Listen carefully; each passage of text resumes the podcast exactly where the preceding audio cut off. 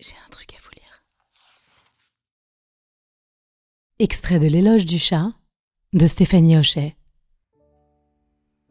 Le comble de la liberté, c'est d'être chez soi partout. C'est ce qu'incarne le félin.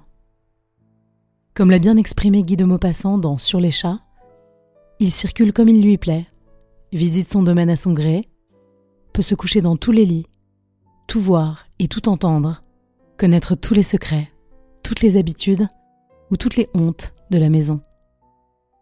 Il est chez lui partout, pouvant entrer partout. L'animal qui passe sans bruit, le silencieux rôdeur, le promeneur nocturne des murs creux.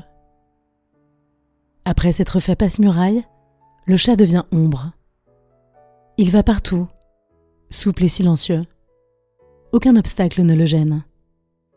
Il ne connaît pas l'interdit.